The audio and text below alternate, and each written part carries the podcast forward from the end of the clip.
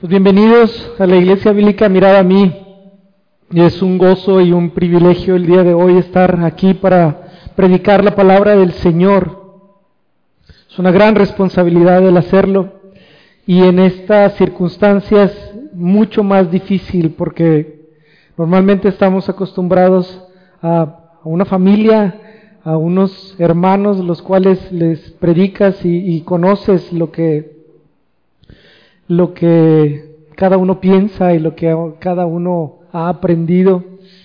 Y cuando no estás delante de los hermanos, cuando no estamos delante de ustedes, hermanos, es muy difícil porque no puedes ver sus caras, no puedes ver sus rostros, sus reacciones.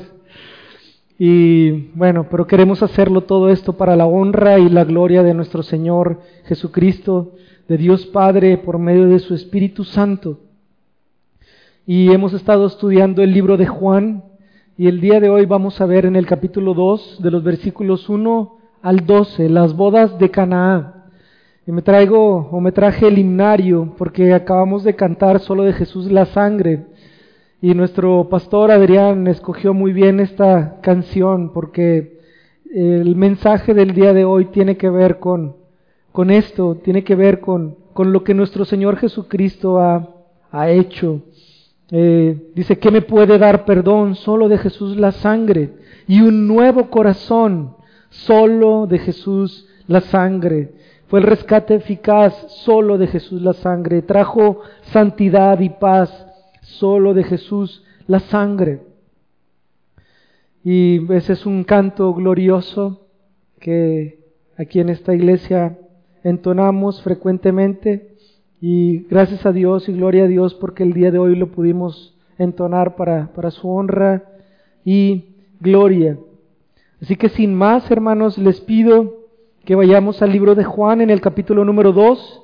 Vamos a leer el día de hoy a tratar de exponer de los versículos 1 hasta el versículo número 12, del 1 al 12. Después de dar la lectura a las escrituras, Vamos a orar. Dice la palabra de Dios así. Al tercer día se hicieron unas bodas en Caná de Galilea y estaba ahí la madre de Jesús. Y fueron también invitados a las bodas Jesús y sus discípulos.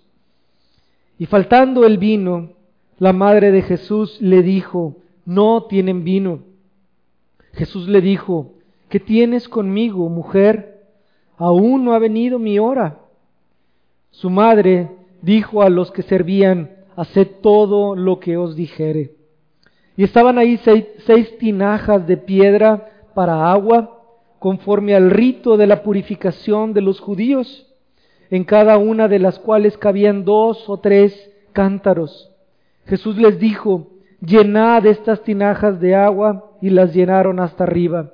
Entonces les dijo, sacad ahora y llevadlo al maestrasala, y se lo llevaron. Cuando el maestrasala probó el agua hecha vino, sin saber él de dónde era, aunque lo sabían los sirvientes que habían sacado el agua, llamó al esposo y le dijo, todo hombre sirve primero el buen vino, y cuando ya han bebido mucho, entonces el inferior, mas tú has reservado el buen vino hasta ahora. Este principio de señales hizo Jesús en Caná de Galilea y manifestó su gloria, y sus discípulos creyeron en él. Después de esto descendieron a Capernaum, él, su madre, sus hermanos y sus discípulos, y estuvieron allí no muchos días. Vamos a orar. Padre, te damos gracias, Señor, porque este día de hoy podemos venir delante de ti para adorarte, Señor, para servirte, para alabarte, porque tú eres digno, Señor, de toda alabanza y adoración, porque tú creaste los cielos y la tierra y has dado a tu Hijo Jesucristo en rescate por muchos, Señor. Gracias porque el día de hoy podemos escuchar tu palabra. Gracias porque tenemos la libertad para poder hacerlo, Señor. Te pedimos, Padre, que bendigas tu palabra. Señor, que sea tu, tu palabra obrando, que sea tu espíritu transformando, que sea tu Hijo Jesucristo conocido y reconocido, Señor, como, como Señor y Salvador el día de hoy. Te pedimos por aquellos que escucharán el mensaje para que, para que salves a aquellos que, que no te conocen. También te pedimos por edificación para aquellos a quien has tenido a bien ya salvarnos. Gracias por tu gran obra de redención. Gracias por ser tan bueno con nosotros. Te pido, Padre, de tu, de tu gracia. Te pido, Señor, que, que me ayudes, Señor, en esta necesidad que tengo tan grande de poder exponer fielmente tus escrituras. Para tu honra y gloria, Señor, en el nombre de nuestro Señor Jesucristo. Amén. Las bodas de Caná es un texto que muchos conocen, que muchos conocemos, que en muchas ocasiones hemos leído, pero que cuando estaba estudiándolo tenía mucha eh, confusión y tenía mucha dificultad para poder entender cuál era el significado de este texto. ¿Por qué? Porque en el versículo número 11 dice, este principio de señales hizo Jesús en Caná de Galilea y manifestó su gloria y sus discípulos creyeron en él.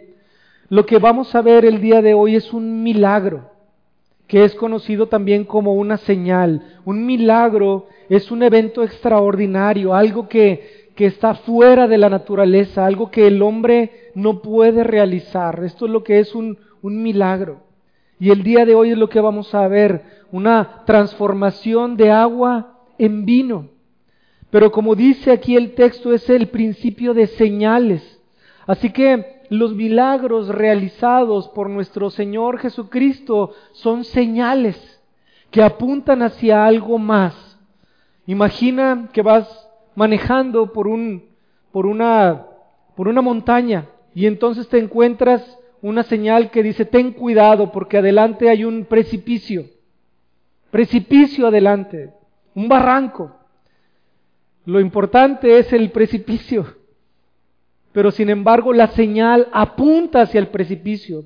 Y si nosotros no consideramos correctamente la, la advertencia que nos está siendo dada por esta señal, entonces vamos a ir a dar y, y, y caer en ese precipicio. Tendría eh, efectos desastrosos para nosotros si no consideramos esta señal. Bueno, los milagros hechos por nuestro Señor Jesucristo son señales que apuntan hacia algo más profundo, hacia algo mayor. Y en todos y cada uno de ellos, estos milagros o estas señales apuntan hacia el carácter y hacia la obra de nuestro Señor Jesucristo. Y es por esto que nosotros tenemos que considerarlos y tenemos que evaluarlos correctamente para saber hacia qué apunta esta señal o este milagro. Cuando nuestro Señor Jesucristo, eh, podemos verlo en el Nuevo Testamento, Él dice, yo soy la luz y hace un milagro y da vista al ciego. Pero ¿por qué da vista al ciego? Para que pueda salir de las tinieblas, para que pueda ver a Dios, para que pueda dirigir su mirada del pecado hacia la santidad de Dios. Es una señal. Cuando nuestro Señor Jesucristo da oído a alguien que está sordo, eh, nuestro Señor Jesucristo lo que está haciendo es que le está dando la posibilidad a este hombre de escuchar la voz de Dios. Y es por eso que nuestro Señor Jesucristo es la palabra de Dios. Él es la palabra de Dios, le da oído al sordo. ¿Para qué? Para que pueda escuchar la voz de Dios. Es un milagro, es una señal que apunta hacia algo más. Cuando nuestro Señor Jesucristo le da eh, pies al paralítico, ¿para qué lo hace? Para que lo siga, para que camine para que sea un discípulo de nuestro Señor Jesucristo, el cual es el camino que lleva al Padre. Él es el camino, le da pies al paralítico para que pueda entonces seguir a Dios. Y esta señal que nosotros vemos aquí el día de hoy en las bodas de Caná también apuntan hacia algo. No es una señal que es hecha nada más porque sí, nuestro Señor Jesucristo no eh, agarró un elefante y lo cargó para que pudieran ver su fuerza o su poder. Nada de eso, nada para una vanagloria, sino que verdaderamente todo lo que hizo lo hizo para la honra y gloria de Dios Padre. Y es por eso que es tan importante el poder entender hacia qué apunta esta señal. Así que el día de hoy vamos a ver un milagro, una señal de transformación en el cual agua es transformada en vino y esto tiene un gran simbolismo, el agua transformada en vino. No solamente veremos esto, sino también veremos que a través de este milagro hay una, podemos observar una gran provisión sobreabundante de nuestro Señor Jesucristo ante una escasez, ante una necesidad, ante una falta de algo. Nuestro Señor Jesucristo utiliza esta boda de Canaán y, la madre de nuestro Señor Jesucristo, María, le dice, no tienen vino y ante eso hay una respuesta sobreabundante, sobreabundante de nuestro Señor Jesucristo, transformando el agua en, vino. Pero no solamente veremos esto, eh, sino que también podremos eh, ver por qué es que está hecha esta señal. ¿Para qué está hecha esta señal? Y lo acabamos de leer en el versículo número 11, y más a rato volveremos a él. Este principio de señales hizo Jesús en Caná de Galilea y manifestó su gloria. Manifestó su gloria. Es una señal que apunta a la persona y obra de nuestro Señor Jesucristo, al carácter de nuestro Señor Jesucristo, a su divinidad. Y esta obra también confirma que Él es el enviado de Dios, el profeta que había de venir. Esta, esta porción de la escritura inicia la sección conocida tradicionalmente en el libro de Juan como el libro de las señales. Es la primera señal de al menos siete u ocho señales que tenemos en el libro de Juan, en, el libro de Juan y es, el, es, la primera de ellas, es, el, es, el, es la primera señal o milagro hecho en el ministerio público de nuestro Señor Jesucristo.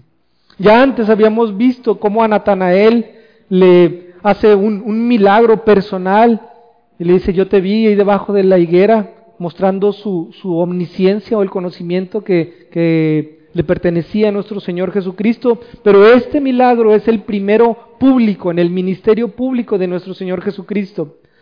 ¿Cuál es el contexto histórico de este tiempo en el cual nuestro Señor Jesucristo hace este milagro. El contexto histórico es uno en el cual el pueblo de Israel ha estado 400 años sin palabra profética. Es algo importante que nosotros debemos de notar cuando leemos el libro de Juan. Y bueno, cuando leemos cualquiera de los evangelios de Mateo, de Marcos o Lucas, el pueblo de Israel ha estado 400 años sin palabra profética, sin la palabra de Dios.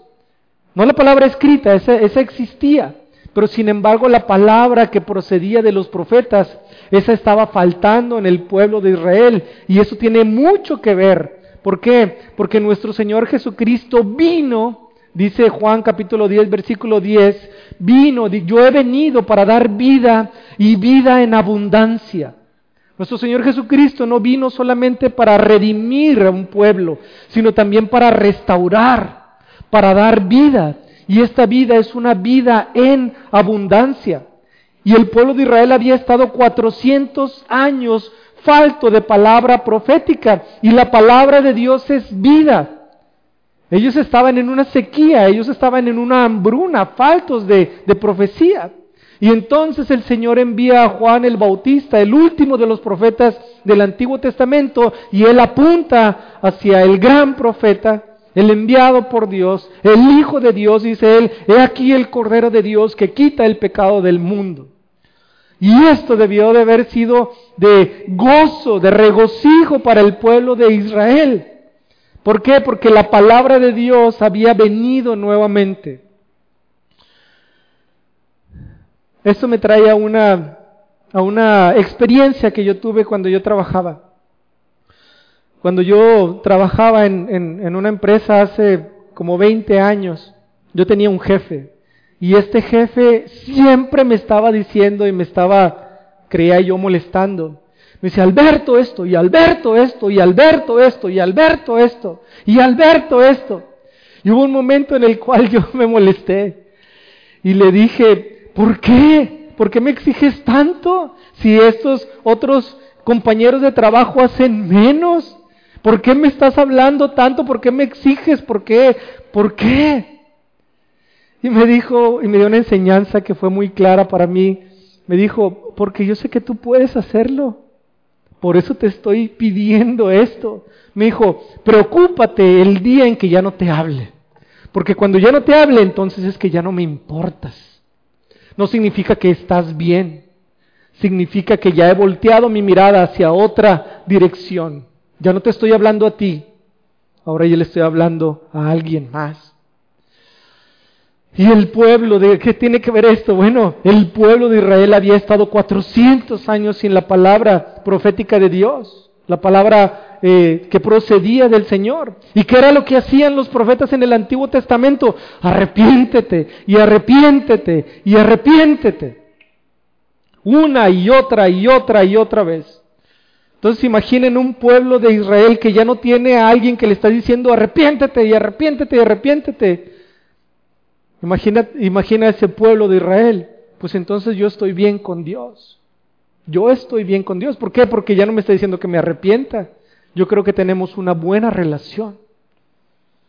Y esto tiene que ver con todo lo que Israel estaba haciendo con todos los ritos de purificación, como ahorita vamos a ver, con su adoración delante del templo, con los días festivos y los días sábados y las ofrendas y los sacrificios que eran presentados delante de Dios, los cuales eran hechos a la perfección según establecía la ley. Pero también podemos ver en el Nuevo Testamento cómo el Señor decía, este pueblo de labios me honra, pero su corazón está lejos de mí. Este es el contexto histórico de esta primera señal. ¿Y qué tiene que ver? Tiene que ver mucho. Porque la transformación de agua a vino tiene una referencia simbólica hacia la vida. Hacia la vida.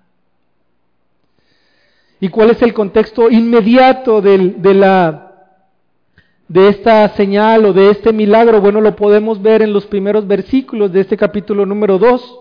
Al tercer día se hicieron unas bodas en Canaá de Galilea y estaba ahí la madre de Jesús. Dice que es Canaá de Galilea, vamos a ir avanzando verso por verso, pero era Canaá de Galilea, un lugar muy cercano a Nazaret, un lugar muy cercano incluso a Capernaum, el lugar en el cual pertenecía nuestro Señor Jesucristo y quizá esta es la explicación por la cual María, Jesús y los discípulos fueron invitados a esta boda. Al tercer día se hicieron unas bodas en Caná de Galilea y estaba ahí la madre de Jesús. También sabemos por el mismo libro de Juan que Natanael, a quien había llamado nuestro Señor Jesucristo, es también de esta ciudad de Caná de Galilea. En el versículo número 2, y fueron también invitados a las bodas Jesús y sus discípulos. En versículo número 3, y faltando el vino, la madre de Jesús le dijo, no tienen vino. La madre de Jesús le dijo, no tienen vino. Estaban en la fiesta, estaban los discípulos, estaba nuestro Señor Jesucristo, estaba la madre de nuestro Señor Jesucristo, y llegado un momento de este festejo, en aquel entonces los festejos se hacían por, por varios días dependiendo de la economía del, del novio para sostener una fiesta, pero en algún momento llegado eh, hubo una falta de vino en esta boda. Y es muy probable que María, la madre de nuestro Señor Jesucristo, fuera alguien que, que conociera al novio o a la familia. Cuando estás en una boda, antes cuando ibas en una boda, cuando se acababa el, el pues el vino o la cerveza, ¿quiénes eran los primeros que se enteraban? pues la mamá o la tía o o alguien cercano al novio, ¿no? Oye, ya se acabó el, el, eh, eh, el vino, ¿qué hacemos? Y entonces los primeros que se enteraban eran los, cercanos a la familia. Esto nos indica que es muy probable que eran, eran familiares o eran conocidos o amigos cercanos a la familia de nuestro Señor Jesucristo. Y entonces María se acerca delante de su Hijo, nuestro Señor Jesucristo, y le dice, no tienen vino. Y ante esta petición de María, nuestro Señor Jesucristo le contesta, Jesús le dijo, ¿qué tienes conmigo, mujer? Aún no ha venido mi hora. Y esto es complejo, porque nuestro Señor Jesús es, el Hijo de Dios y es Dios.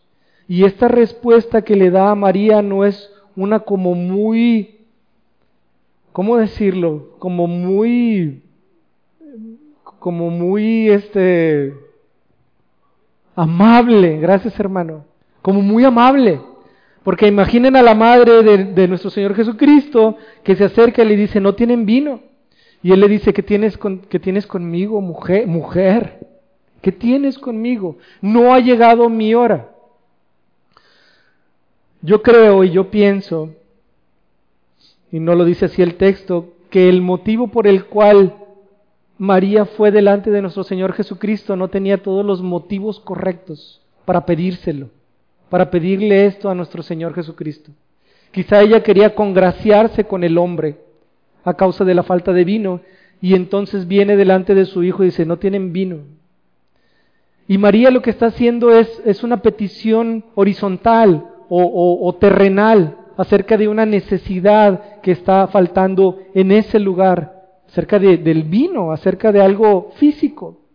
Pero la mente de nuestro Señor Jesucristo y su corazón está ya que ha iniciado el ministerio por medio del cual llegaría hasta la cruz, el final del, camino, su mente está siempre relacionada a, a Dios, a Dios Padre, a lo celestial. Entonces, la petición de María tiene que ver con algo terrenal, pero la mirada de nuestro Señor Jesucristo está puesto en lo celestial y Él asocia inmediatamente a el vino con su sangre. Él vino con su sangre. ¿Por qué? Porque la respuesta de nuestro Señor Jesucristo le dice, aún no ha venido mi hora. Y la hora, esta mi hora de la que habla nuestro Señor Jesucristo en este, en este momento, es el tiempo de su glorificación. Esto es el tiempo en el cual Él iba a ser humillado y exaltado. Él iba a ser crucificado y morir para, para ser levantado al tercer día y ascender a los cielos, a la derecha del Padre. Esta es la hora de nuestro Señor Jesucristo.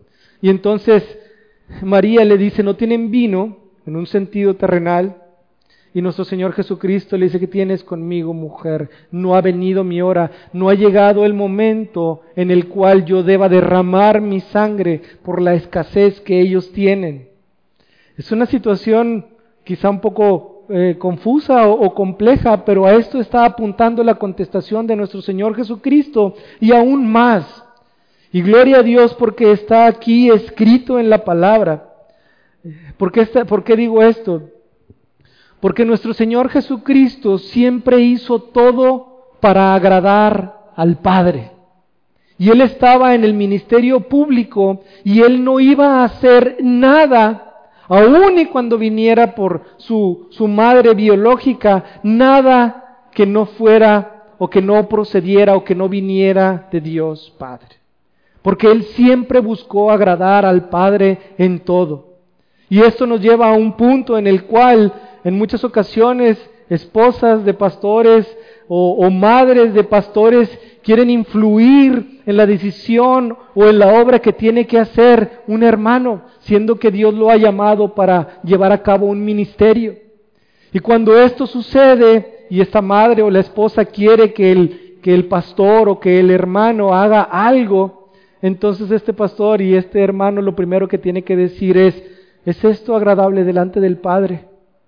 Porque si esto no es agradable delante del Padre y es para complacer al hombre, entonces no lo voy a hacer.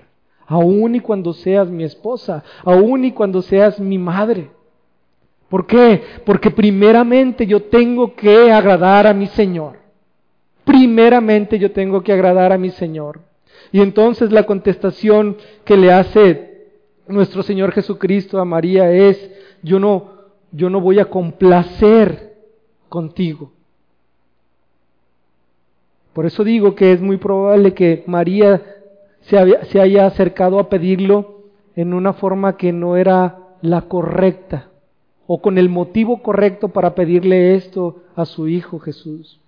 Y nuestro Señor Jesucristo aún y cuando es su madre le contesta quizá de una manera no amable, eh, pero sin embargo verdadera y firme, en la cual Él dice, tengo que hacer primeramente lo que el Padre me ha mandado a hacer.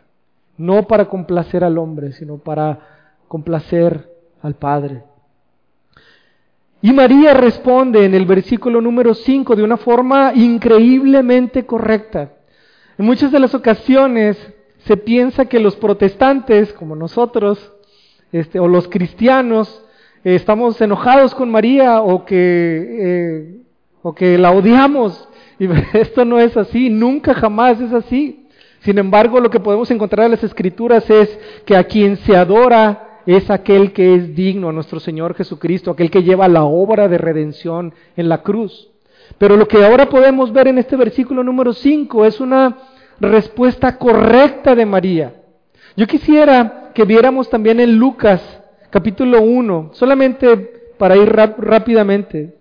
Lucas capítulo número 1, versículo número 38. Hablando de María. Lucas 1:38 dice, entonces María dijo, he aquí la sierva del Señor, hágase conmigo conforme a tu palabra, y el ángel se fue de su presencia. Estamos llevando un estudio de, adoración entre semana y de lo que hablábamos es de cómo una adoración responde ante la revelación dada. Esta adoración siempre responde con todo nuestro ser ante una revelación dada por Dios.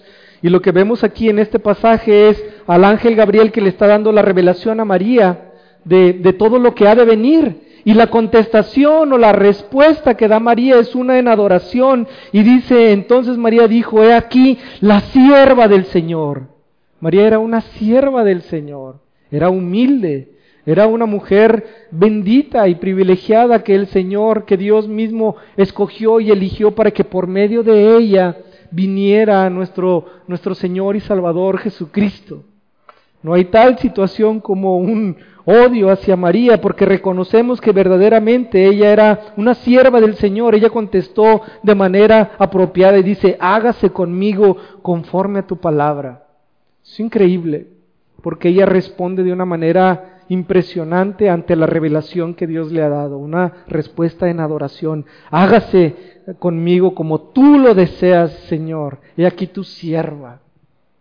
Pero bueno, ¿a qué nos lleva esto? A que en el versículo número 5 dice, su madre dijo a los que servían, haced todo lo que os dijere.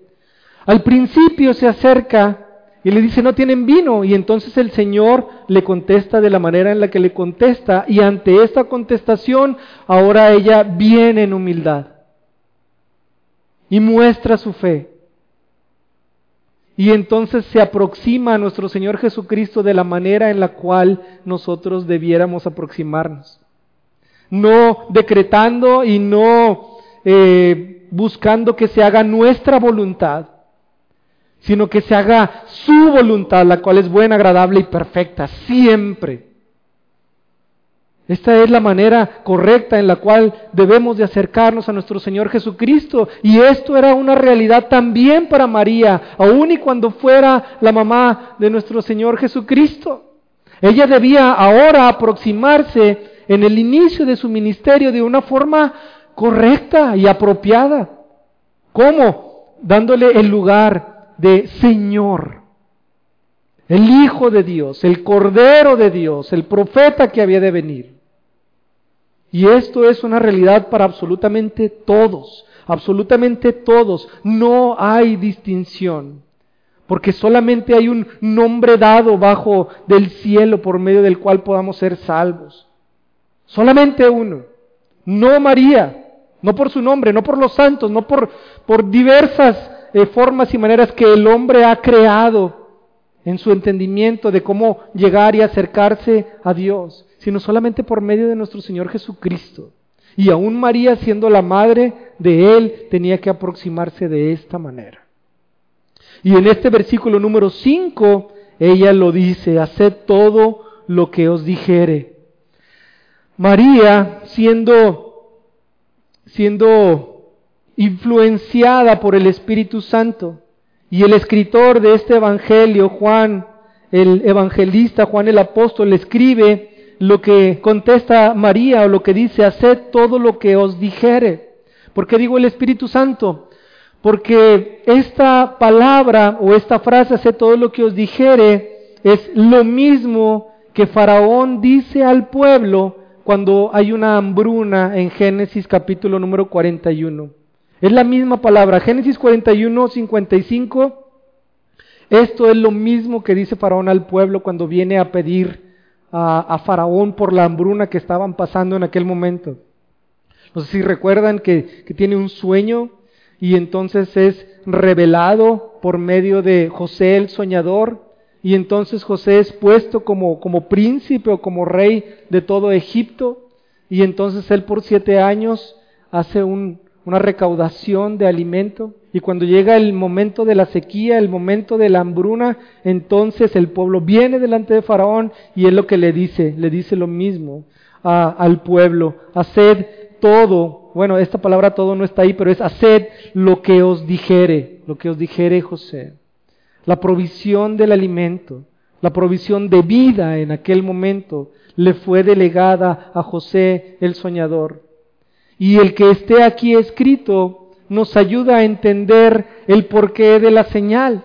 No está escrito solamente para que lo pasemos de largo, si nosotros podemos asociar lo que vivía Egipto en ese momento con, con, esta señal y con el contexto histórico, entonces de lo que estamos hablando es de que Jesucristo, nuestro Señor, es quien provee verdaderamente la vida que el pueblo necesita. Por eso es que hace el señalamiento en Génesis 41, 55, porque en aquel momento había hambruna en ese momento, en, en ese tiempo. Ahora, en este tiempo en el cual venía nuestro Señor Jesucristo, había una, una falta de, palabra profética, había una falta de, de vida verdaderamente. Y a lo que apunta este hacer, todo lo que os dijere es a la provisión que nuestro Señor Jesucristo iba a traer de vida y vida en abundancia, como también lo vimos en Juan capítulo 10, versículo 10 yo he venido para dar vida y dar vida en abundancia. Tiene una referencia a la vida en el Espíritu, una vida verdadera, una vida llena de gozo.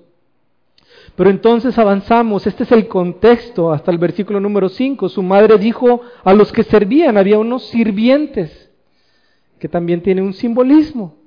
Todos los sirvientes, todos aquellos que sirven al Señor. Y de los versículos números 6 al 8 podemos ver la realización de este milagro, que es uno simple o sencillo, es, bueno, no que lo podamos hacer, a lo que me refiero es de que es una transformación de agua a vino. Es una transformación de agua a vino en el terreno físico. Versículo número 6 al 8. Y estaban allí seis tinajas de piedra para agua conforme al rito de la purificación de los judíos, en cada una de las cuales cabían dos o tres cántaros. Jesús les dijo, llenad estas tinajas de agua y las llenaron hasta arriba.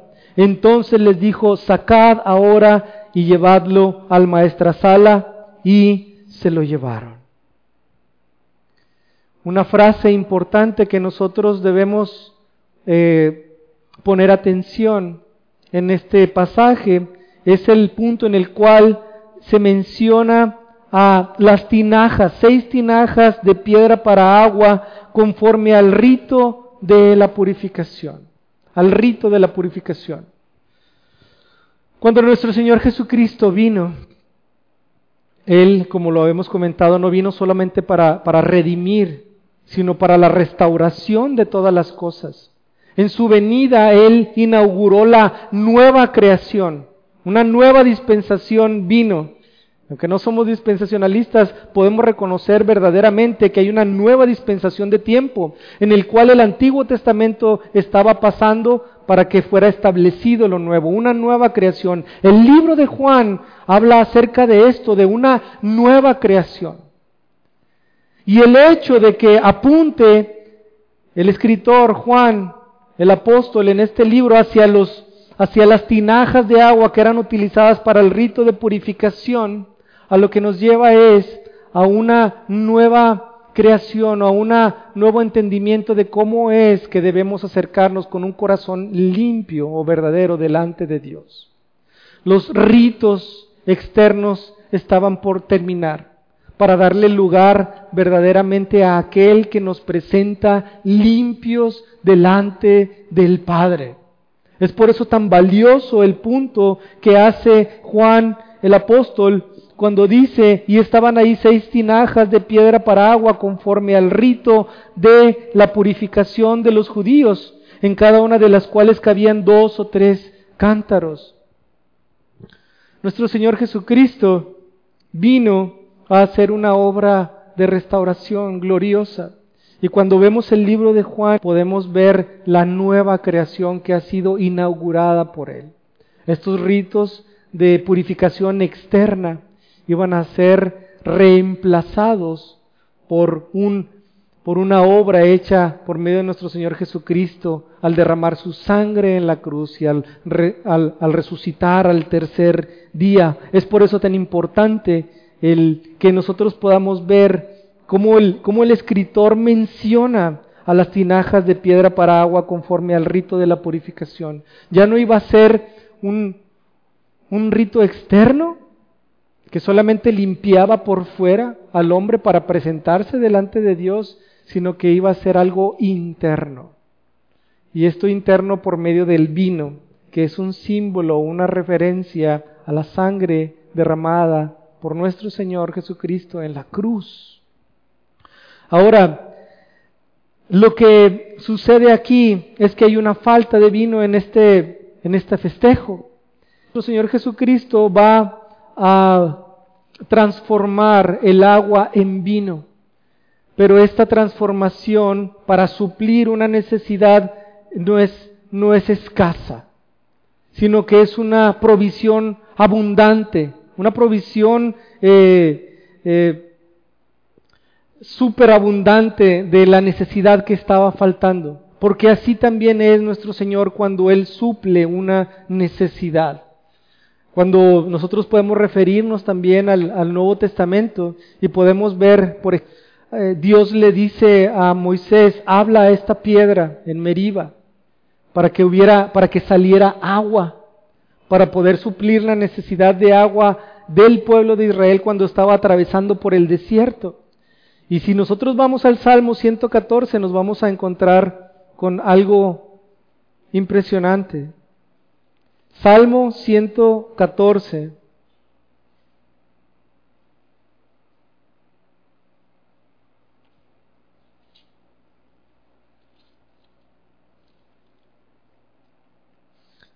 Salmo 114 y leemos de los versículos 7 al 8. Bueno, vamos a leer todo el Salmo, es un salmo muy corto.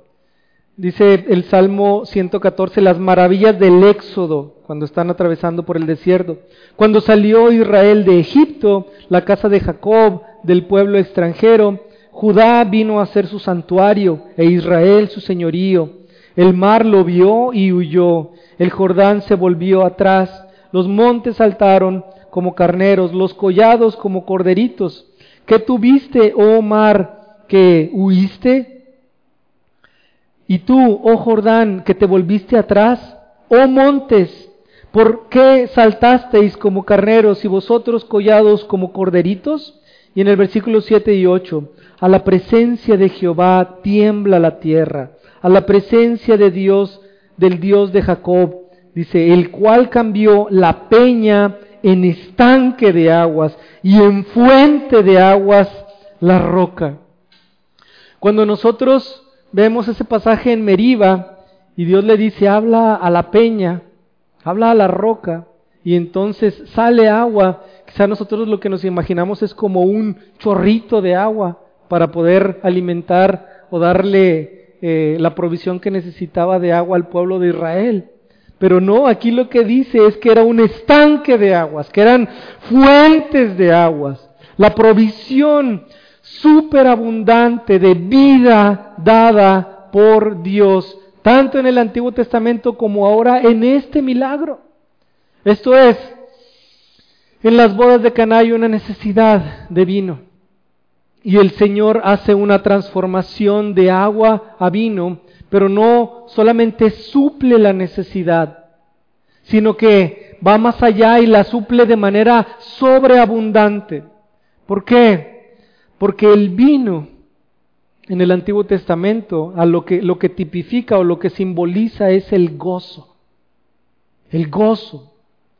Y de lo que estaba escaso ciertamente el pueblo de Israel al momento cuando vino nuestro Señor Jesucristo era de palabra profética. Y esta palabra que procede de Dios es vida y es gozo para aquel que la escucha. Así que ya no es el rito de purificación que quizá era considerada como un medio para que el pueblo pudiera ser limpio y presentarse delante de Dios y tener vida. Porque sabemos que la vida es comunión con un Dios que es santo. A esto apunta la vida. La muerte es separación. La vida es comunión con un Dios que es santo.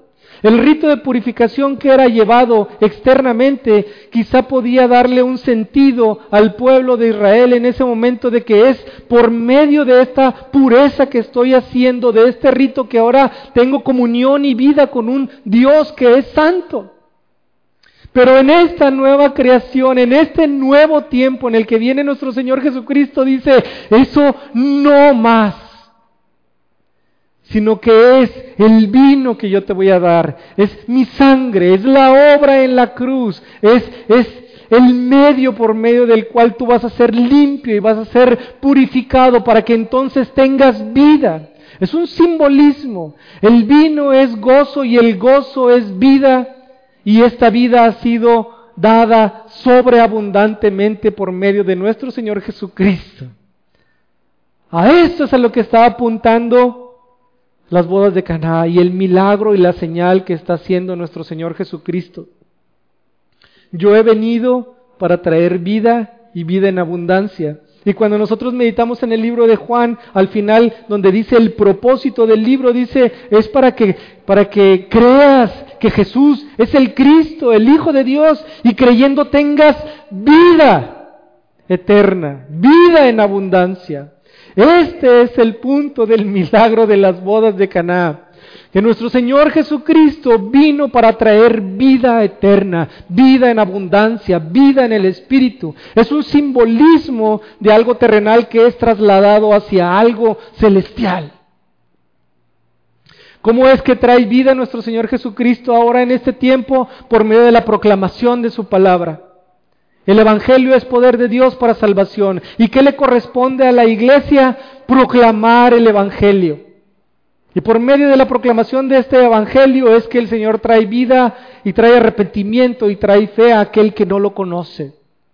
Y cuando este hombre y mujer se arrepienten y ponen su confianza en nuestro Señor Jesucristo, entonces vida sobreabundante y como dice el libro de Juan, gracia sobre gracia es recibida del hombre por medio de nuestro Señor Jesucristo, por la obra que Él está haciendo.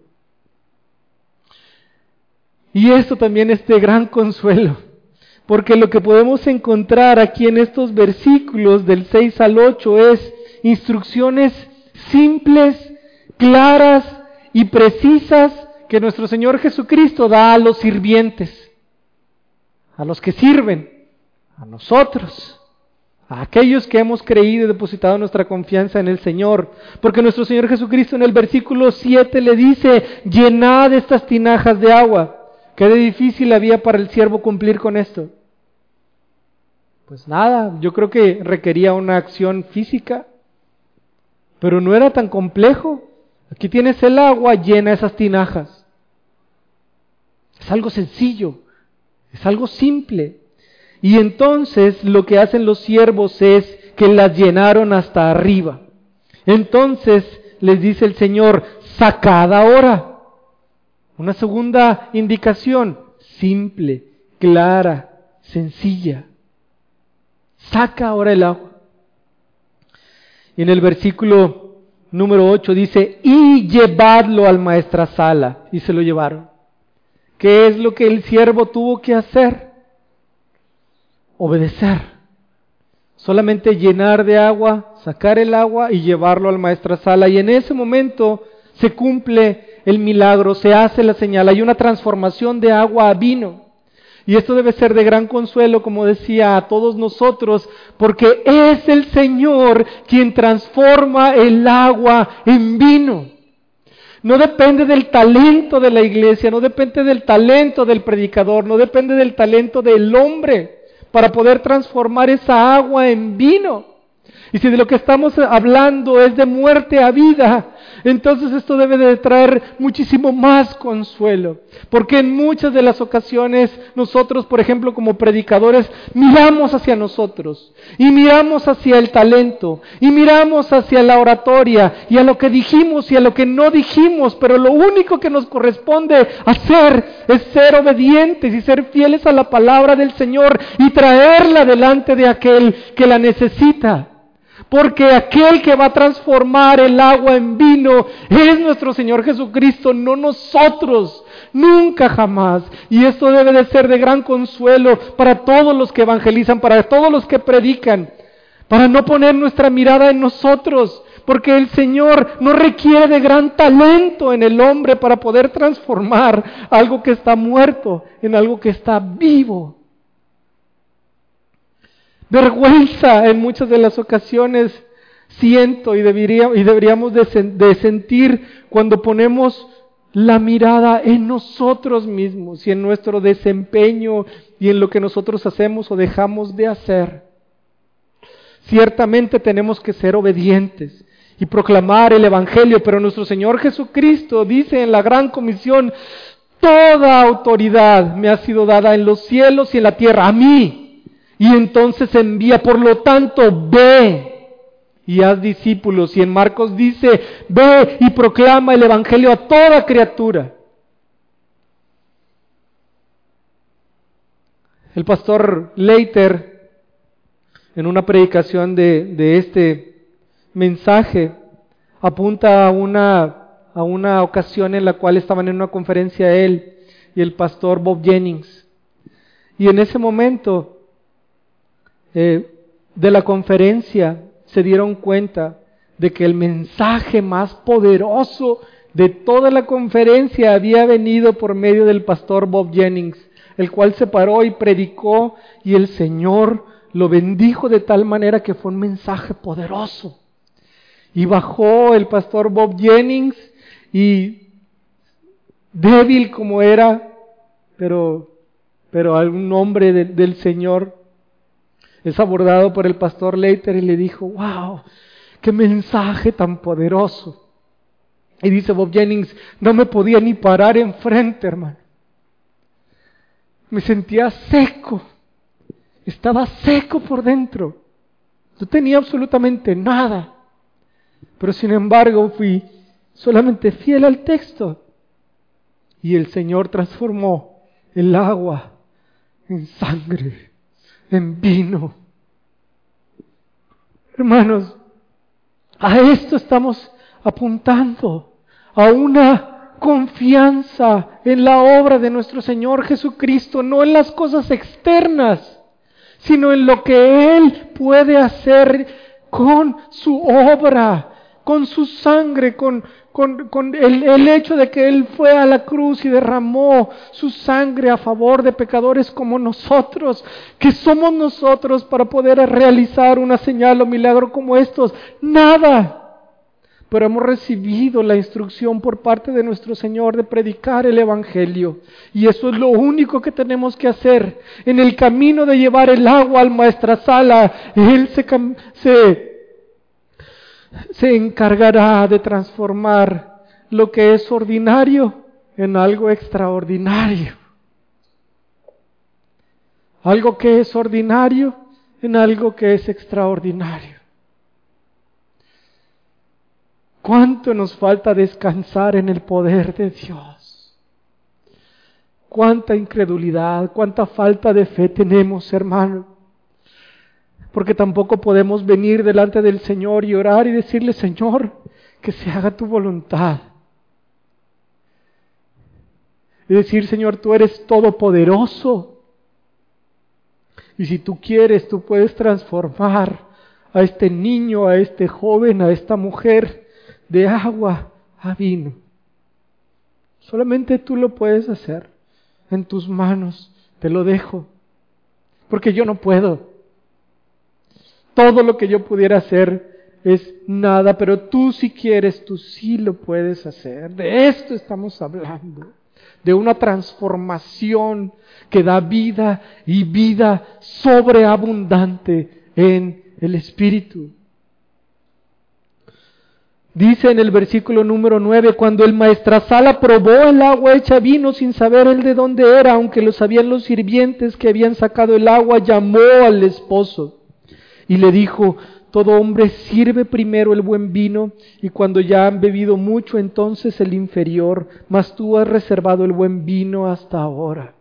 Y esto tiene una referencia con respecto a lo que el mundo hace y lo que hace nuestro Señor Jesucristo porque este mundo te ofrece eh, alcohol y sexo y prosperidad económica hasta el cual llegues a un nivel de avaricia. Y eso parece ser bueno a consideración del mundo. Pero al final se convierte en destrucción. Nuevamente Juan 10, 10 de lo que habla el, el ladrón vino para hurtar, para matar y para destruir. Y al principio presenta cosas que pudieran parecer vida, pero que sin embargo con el paso del tiempo te das cuenta que es muerte, que es destrucción.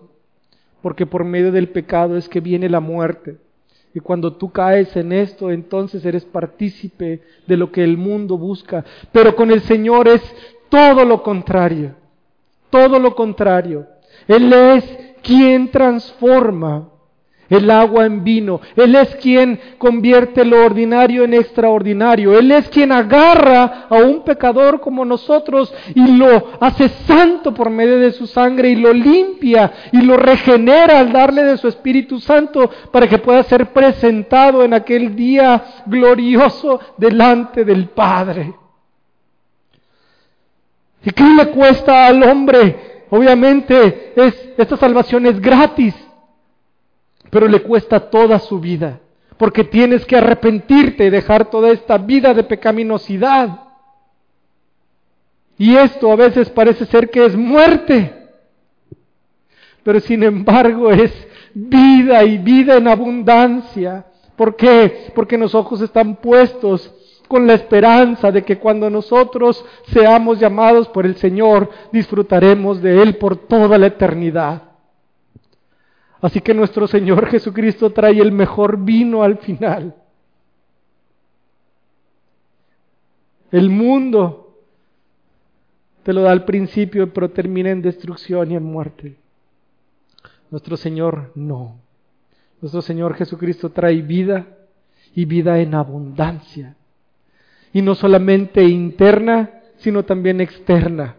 Cuando este vino es presentado delante del sala, él lo prueba y dice, esto es maravilloso.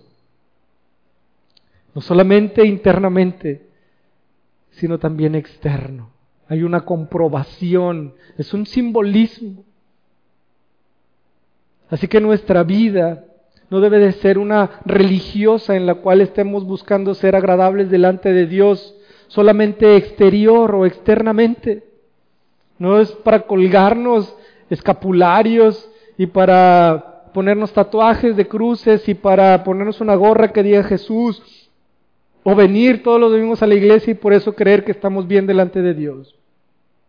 Necesitamos ser transformados por nuestro Señor Jesucristo de agua a vino. Necesitamos arrepentirnos de nuestros pecados y poner nuestra confianza en nuestro Señor Jesucristo, quien es el único que puede presentarnos limpios y puros delante del Padre. Es el único que puede darnos vida y vida en abundancia. Es el único. Él es el camino y la verdad y la vida y nadie va al Padre si no es por medio de nuestro Señor Jesucristo serás presentado como, como el mejor vino al final del camino delante del Padre, quien también probará y dirá, buenas fueron tus obras.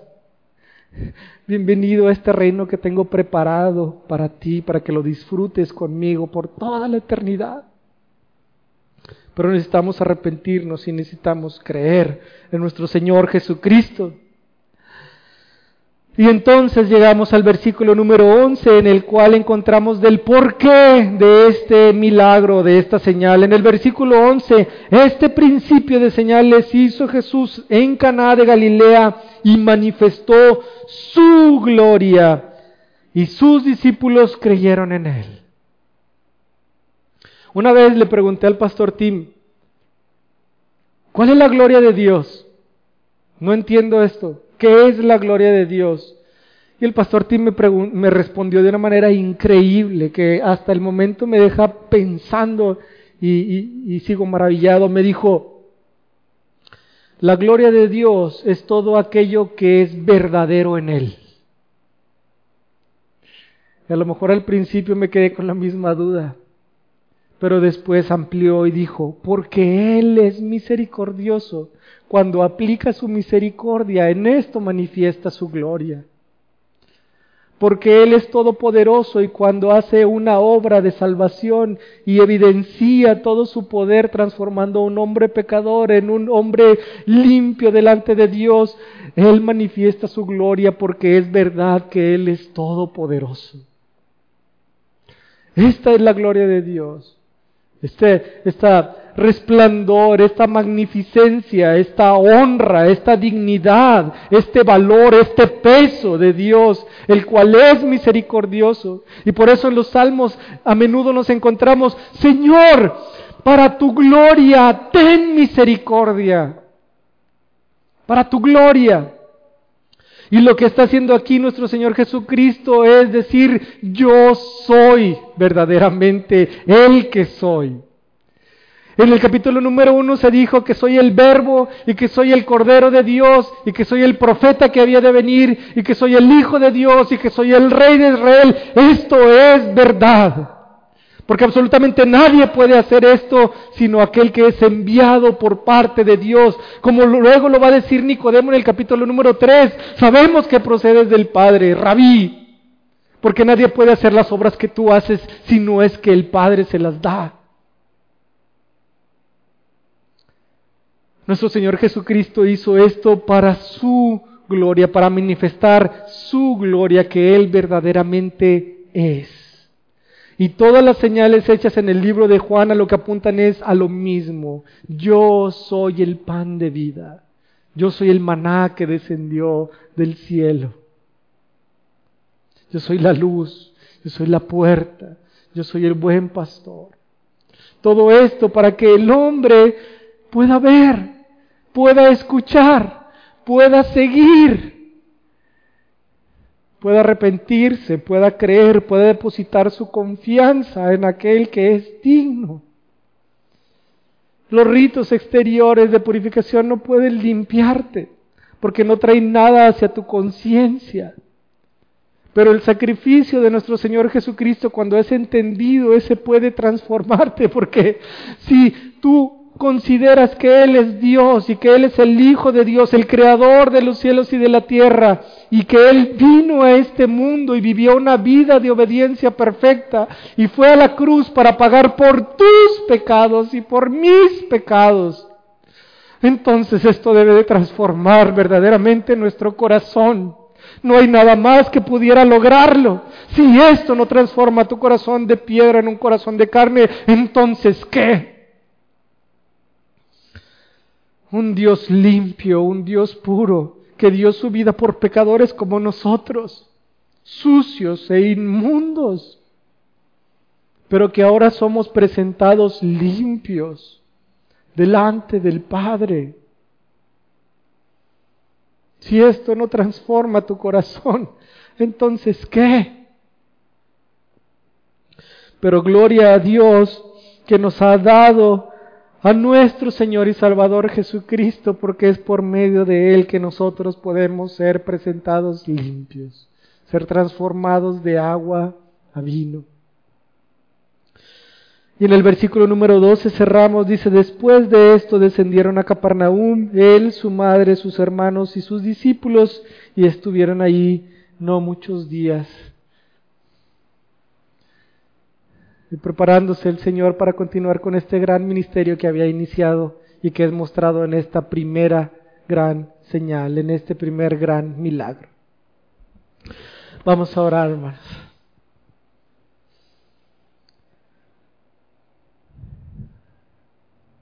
Padre, hemos hablado mucho de esto. Como no es el hombre, como no es la palabra que procede de él, del hombre, sino la que procede de ti, Señor, la que obra. Yo te pido, Padre, que,